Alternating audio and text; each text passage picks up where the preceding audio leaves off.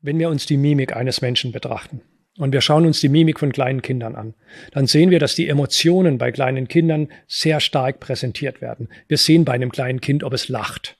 Freude. Bei Erwachsenen gibt's Ironie, Sarkasmus, schwarzer Humor, Suffisanz, falsches Lächeln. Da sieht man schon diese Abarten der ursprünglichen Freude. So, ich schaue mir die Mimik des Menschen erstmal genau an und sehe, wie lebt dieser Mensch seine Emotionen aus.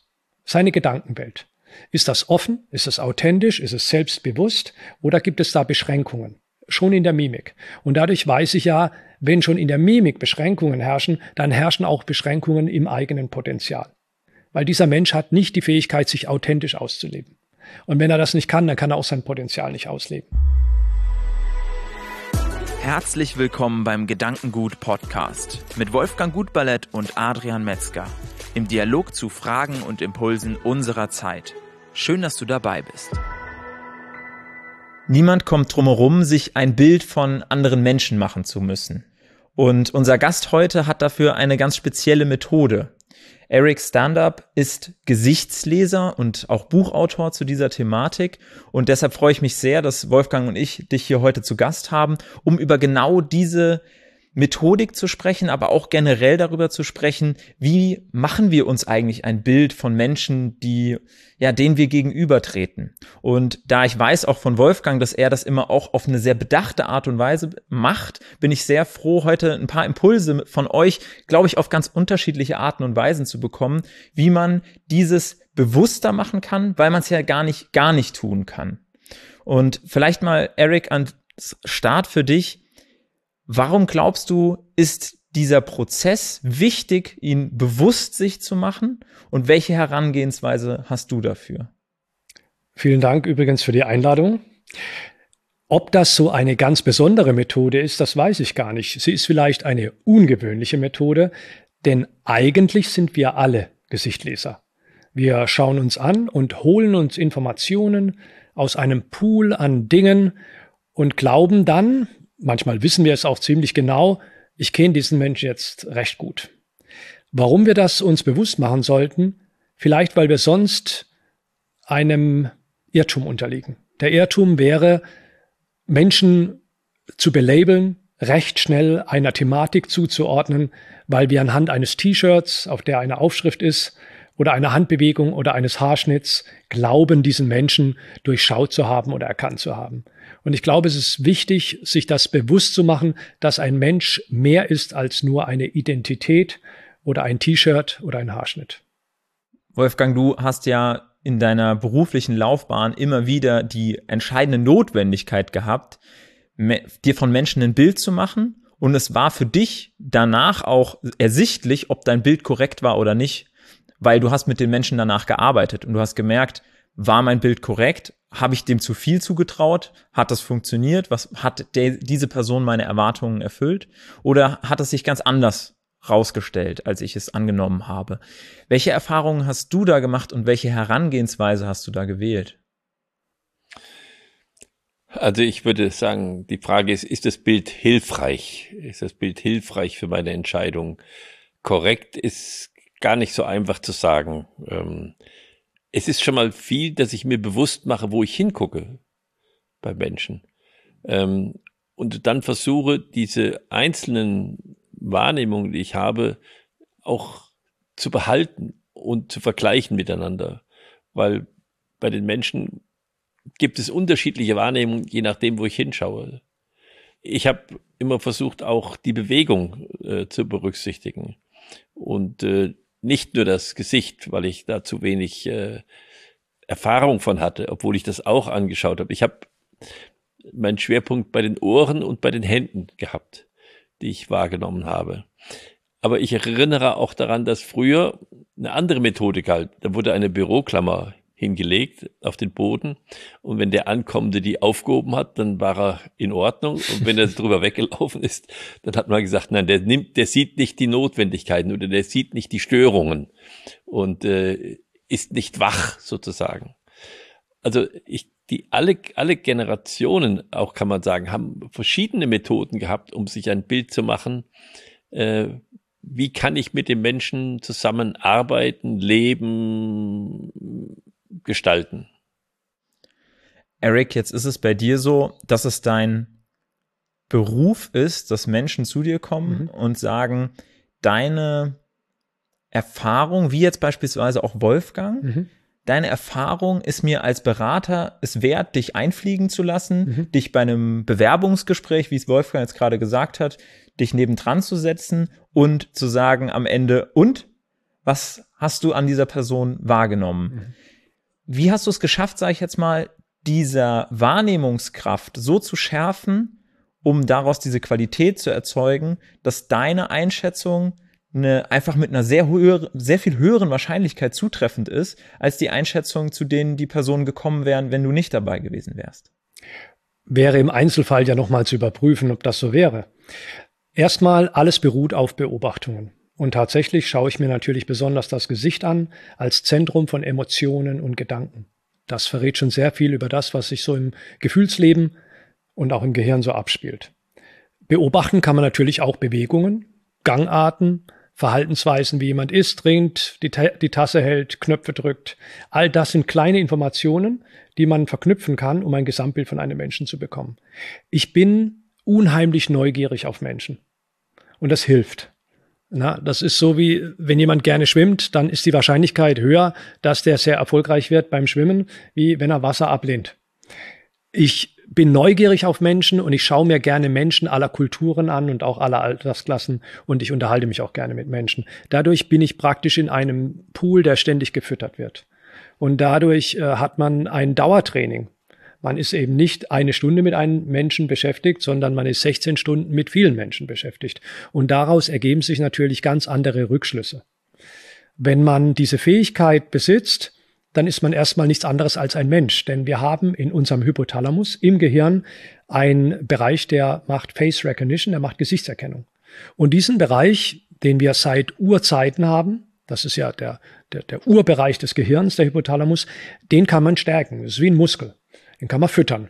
Später kommt es dann nur darauf an, was mache ich mit all diesen Informationen? Ich kann ja auch mal irgendwann äh, den Wald vor lauter Bäumen nicht mehr sehen, sondern ich muss mich schon äh, dann auch darauf einlassen, was will ich denn erfahren von diesem Menschen?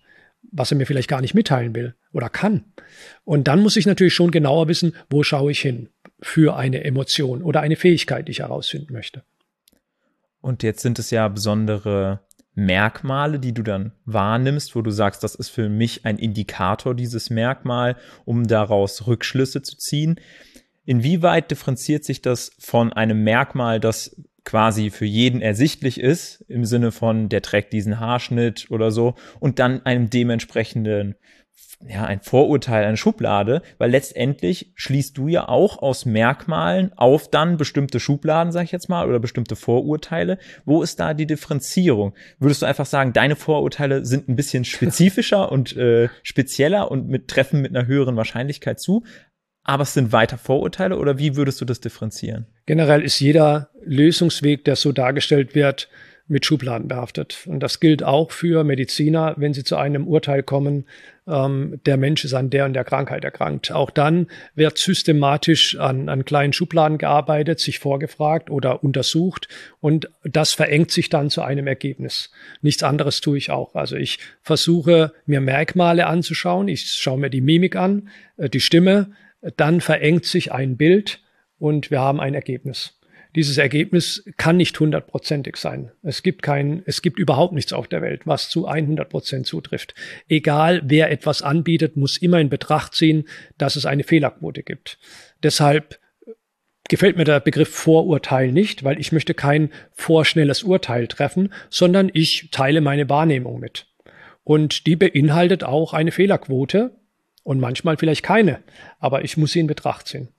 Ähm, ich würde sagen, ich nehme einfach mehr Infos, um zu einer Wahrnehmung zu kommen, als jemand, der in Eile ist, der vollgesperrt ist mit, mit Informationen. Nehmen wir ein Beispiel Vorstellungsgespräch.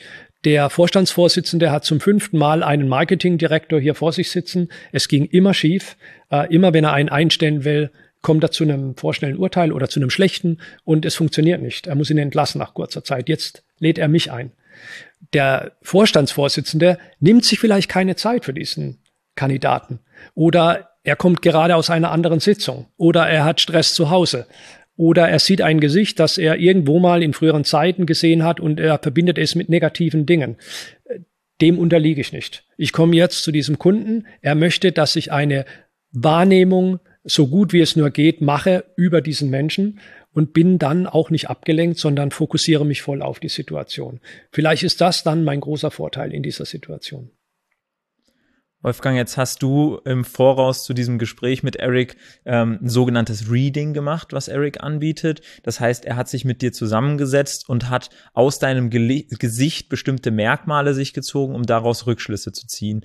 Ähm, wie war das für dich und inwieweit hat das gepasst mit den, ähm, den Erwartungen oder den Erwartungen sind es wahrscheinlich nicht, mit dem Bild von dir selbst, weil das ist ja dann der Moment, wo sozusagen, wir haben ja gesagt, in der Folge wollen wir drüber sprechen, sich ein Bild von anderen Menschen zu machen und in dem Moment hast du dir ja ein Bild gemacht und Wolfgang war, hat die Möglichkeit gehabt, dieses mit seinem Selbstbild abzugleichen. Was ist, wie war das für dich, Wolfgang, dieser, dieser Abgleich? Interessant, spannend, äh, spannend äh, zu hören, was Erik wahrnimmt äh, und was er in Worte packt. Und er hat ja auch eine ganz eigene Sprache dafür entwickelt, äh, wie er versucht, äh, Bilder zu schaffen, an denen ich wieder erkennen kann, was er meint das ist ja gar nicht so, so einfach. Und das ist seine, seine Fähigkeit. Die Fähigkeit ist eigentlich, das in Sprache zu fassen, auch was du siehst, so dass ich wieder etwas damit anfangen kann. Und das konnte ich gut, muss ich sagen. Das konnte ich gut und ich konnte sehr gut ähm, das dann verbinden mit dem, was ich selbst über mich denke und schauen, wie, wie, wie, wie trifft es, wie dicht ist es. Äh, ist es kongruent oder liegt es in dem Bereich? Und äh, das ist ja die Frage, mit der ich mich dann immer beschäftige und sage, aha, das ist, aber da ist noch was anderes mit drin, das ist noch was anderes mit drin, was ich in diesem Zusammenhang nicht sehe. Mhm. Und äh, was mir hilft, es besser zu sehen, mhm. weiter zu sehen. Und was mir dann wieder die Möglichkeit gibt, darüber nachzudenken, kannst du das nochmal besser beobachten bei dir? Weil es geht ja nicht darum, jetzt irgendetwas einfach zu übernehmen, sondern es geht darum, dass ich das verarbeite. Mhm. Und dass ich sage, was bedeutet das denn jetzt? Ähm, und ist das situativ? Oder ist das generell? So, das sind ja alles Dinge, die ich für mich entscheiden muss. Mhm. Ähm, ich, ich bin ja nicht, äh, ich bin ja nicht, äh, ich will auch nicht abhängig sein von dem, was er sagt. Ich, ich will das verstehen äh, und ich will damit arbeiten. So ein Stück weit auch eine Art des, des Blickwinkels, eine Art der Interpretation, wie ein Künstler, der sich bei einer Veranstaltung war, der danach das übersetzt in ein Bild, also so eine, eine gewisse Perspektive, die er auf dich hat und wo du auch nicht sagst, äh, das unterschreibe ich jetzt am Ende, sondern das nehme ich mit als eins ja. von den Bildern, die von mir schon gezeichnet worden sind ja. in meinem Leben. Ja. Und das hilft mir, äh, mich besser zu verstehen, weil ähm, wer dich auch aus den anderen Podcast-Folgen kennt, du bist ja jemand, der ein sehr hohes Interesse daran hat, wie das, was du tust, auf andere wirkt. Also in den Podcast-Folgen hast du ja auch immer gesagt, wenn ich das Feedback bekomme, dass das, was ich hier sage, anderen dienlich ist, dann mache ich das weiter. Es geht mir nicht darum, einfach nur was zu erzählen. Ja. Und das, was jetzt ich natürlich erlebe, das ist erstens mal, ist er wohlwollend. Schon mal wichtig. Wenn, wenn ich den Eindruck hätte, er ist nicht wohlwollend, dann wird es für mich schwierig, das aufzunehmen. Und zweitens merkt man die Professionalität, weil die Professionalität liegt eigentlich in der Verwandlung der Wahrnehmung in Kommunikation. Und dazu gehört beides, das, das, das Wohlwollende oder der liebevolle Umgang mit mir und die Professionalität, also auch die Breite der sprachlichen Darstellung. Vielleicht darf ich kurz einhaken, um zwei Mythen schnell zu beseitigen. Die erste, Gesicht lesen ist nicht ein Urteil fällen, sondern Gesicht lesen ist erstmal beobachten, wahrnehmen. Und das zweite, der Gesichtleser ist nicht ein bloßer Leser, sondern sein, seine Aufgabe ist eigentlich, Rat zu geben. Und der Rat basiert auf dem Gesicht des Kunden im Idealfall und nicht das, was dem Gesichtleser selbst so widerfährt oder in seinem Gehirn so vor sich spukt. Das ist die Herausforderung. Und die, die größte Herausforderung ist tatsächlich nicht die Beobachtung, das kann man lernen, da kann man sich schulen, sondern vielleicht später die passenden Worte zu finden für deinen Kunden. Hm. Und inwieweit würdest du dann sagen, gibt es Ereignisse in deinem privaten Leben, die dich dann quasi zeitweise gar nicht mehr das ausüben lassen? Also gibt es beispielsweise, dass du sagst, ich hatte jetzt so einen großen persönlichen Schmerz, den ich erstmal verarbeiten muss, so dass ich eigentlich damit alles überlagern würde, was mir entgegenkommt?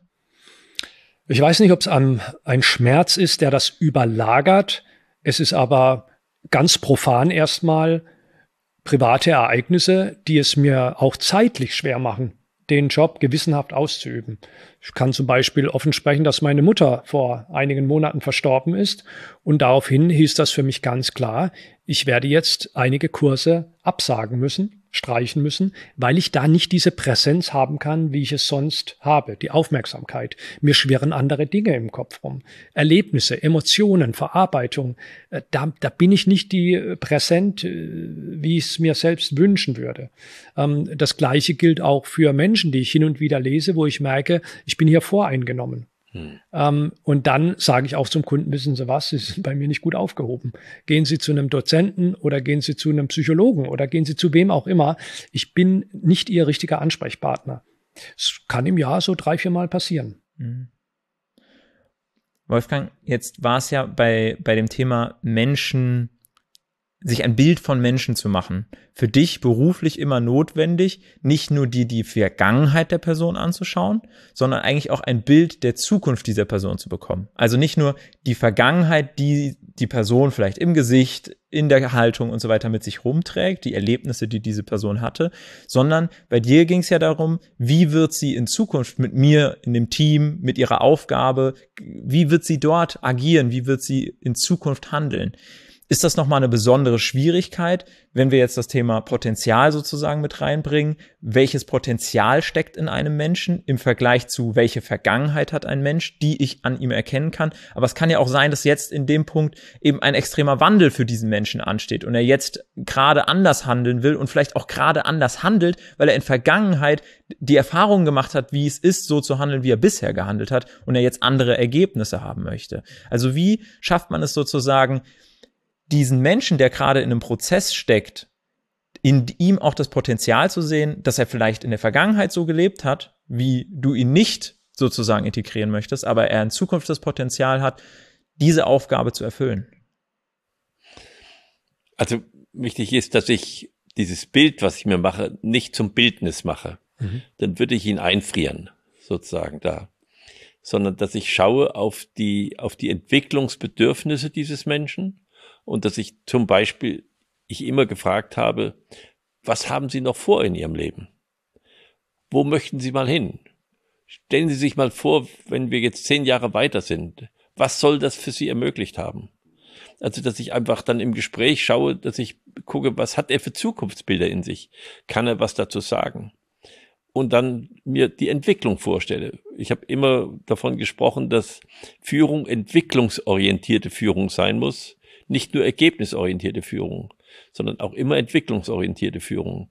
Und äh, dann muss ich auch schauen, dass ich diese Entwicklungsmöglichkeit versuche zu ahnen. Da kann ich mich natürlich noch mehr täuschen als über die Vergangenheit. Aber dass ich, äh, dass ich doch versuche zu ahnen, hat er noch was vor? Hat er eine Idee vom Leben? Ähm, hat er eine gewisse Unzufriedenheit? Wie geht er selbst mit seiner Vergangenheit um? Wie geht er mit der Zukunft um, wenn er darüber spricht? Also jemand, der kommt und schimpft auf seinen früheren Arbeitgeber, das ist immer schwierig. Da muss man gucken, dass man das rausnimmt und, und schauen, dass man so, was, was, was ist jetzt, was würde sie an mir stören, muss ich eigentlich rauskriegen oder an unserem Unternehmen? Können Sie sich damit identifizieren? Das sind ja alles so Fragen, die, die man dann stellen muss, an denen man versucht zu erkennen, sind da Entwicklungsbedürfnisse und Entwicklungsmöglichkeiten. Und so wie Wolfgang quasi die Kraft erkennt, die die Person entweder von was wegtreibt vom alten Arbeitgeber oder zu was hinzieht, zu dieser Aufgabe, zu dieser Möglichkeit, zu dieser Chance. Im Gespräch mit Fragen Eric, wie machst du das? Wie erkennst du das Potenzial in Menschen, wenn wir uns jetzt nochmal auf das Gesicht beziehen? Mhm. Wo kannst du ausmachen, dass ein Mensch jetzt ja die Merkmale zeigt, dass sie, mhm. Dass der Mensch diesen Weg, diese Entwicklung gehen kann? Mhm. Vielleicht nachvollziehbar für Zuseher ähm, von uns, nachvollziehbar, wenn wir uns die Mimik eines Menschen betrachten und wir schauen uns die Mimik von kleinen Kindern an, dann sehen wir, dass die Emotionen bei kleinen Kindern sehr stark präsentiert werden. Wir sehen bei einem kleinen Kind, ob es lacht. Freude. Bei Erwachsenen gibt's Ironie, Sarkasmus, schwarzer Humor, Suffisanz, falsches Lächeln. Da sieht man schon diese Abarten der ursprünglichen Freude. Und so gibt's andere Emotionen, wo genau das gleiche Spiel abläuft. Angst zum Beispiel auch. Ja, ein Erwachsener möchte nicht immer Angst zeigen, deswegen hat er andere Wesensarten drauf. So, ich schaue mir die Mimik des Menschen erstmal genau an und sehe, wie lebt dieser Mensch seine Emotionen aus. Seine Gedankenwelt. Ist das offen? Ist es authentisch? Ist es selbstbewusst? Oder gibt es da Beschränkungen? Schon in der Mimik. Und dadurch weiß ich ja, wenn schon in der Mimik Beschränkungen herrschen, dann herrschen auch Beschränkungen im eigenen Potenzial. Weil dieser Mensch hat nicht die Fähigkeit, sich authentisch auszuleben. Und wenn er das nicht kann, dann kann er auch sein Potenzial nicht ausleben. Und dann könnte ich natürlich noch rückschließend äh, schauen, wo hat er denn Potenziale?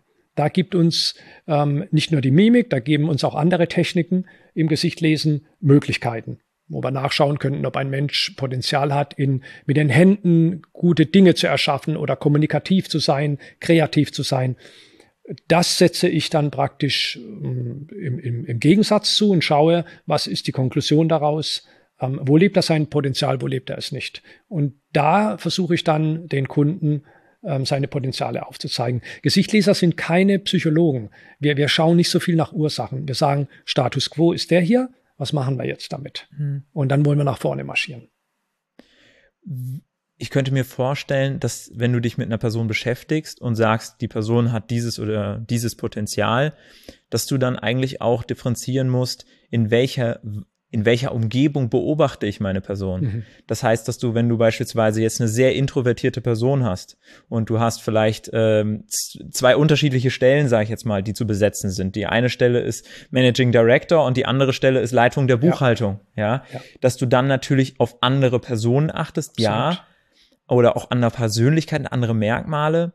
Aber trotzdem kann es natürlich sein, dass diese Person wunderbar aufgeht in der Leitung der Buchhaltung, aber quasi dir das komplette Tableau an Nervosität ähm, und Unwohl, also vielleicht dir sogar das Signal gibt, okay, die lügt gerade oder was auch immer, ja, äh, weil sie einfach in, gerade in einer Situation ist, die für sie Ausnahmezustand ja. ist und die für sie bedeutet äh, Alarmzustand, äh, uns geht's nicht gut hier. Erhöhte Nervosität ist ja oft ein Grund, warum sich jemand nicht so präsentieren kann, wie er normalerweise tickt. Und es ist eine kleine Kunst, einem Menschen eine Atmosphäre zu schaffen, damit diese Nervosität etwas entweicht und sich dieser Mensch tatsächlich geben kann, wie er ist.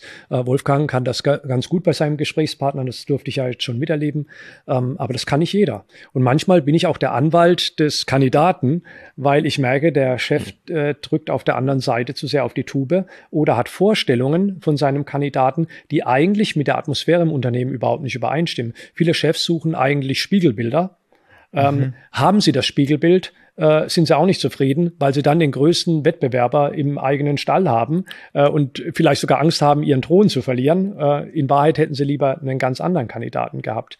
Also ich muss da schon abwägen, welches Unternehmen sucht welchen Mitarbeiter und dieser Mitarbeiter, bleibt er dann auch dabei oder geht er nach einem halben Jahr weiter? Ich habe oft erlebt, dass man einen ähm, engagierten, motivierten Kandidaten eingestellt hat und dann enttäuscht war, dass der noch in der Probezeit wieder ging. Mhm. Und ich gesagt, Leute, ich bin nicht so überrascht, äh, weil der ist so, aber was ihr ihm bietet, ist eigentlich festgemauerte äh, Burgzinnen hier, der wird hier nicht bleiben wollen.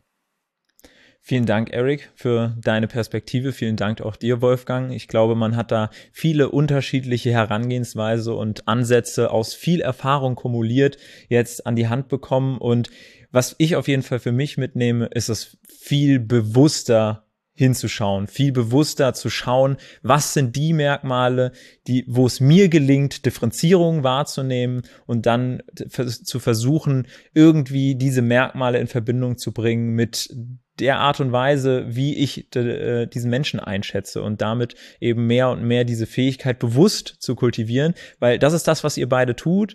Ihr sorgt nicht dafür, und das hast du, Wolfgang, nochmal gut beschrieben, dass äh, die Professionalität von Eric auch darin be darauf beruht, dass er es dann in Worte fassen kann und dass er nicht einfach nur sagt, ich wegen meinem Bauchgefühl, sondern er kann ein, er kann es dann formulieren. Und ich glaube, für mich persönlich äh, hilft es, das dann auch ins Bewusste zu holen. Für andere ist es vielleicht auch einfach in Ordnung, diese Merkmale zu beobachten und dann den, das Unterbewusstsein den Rest machen zu lassen und dann vielleicht mit ein paar Merkmalen das Bewu Unterbewusste zu füttern. Mhm. Also vielen Dank euch beide, vielen Dank dir als Zuhörer, als Zuschauer vom Gedankengut Podcast.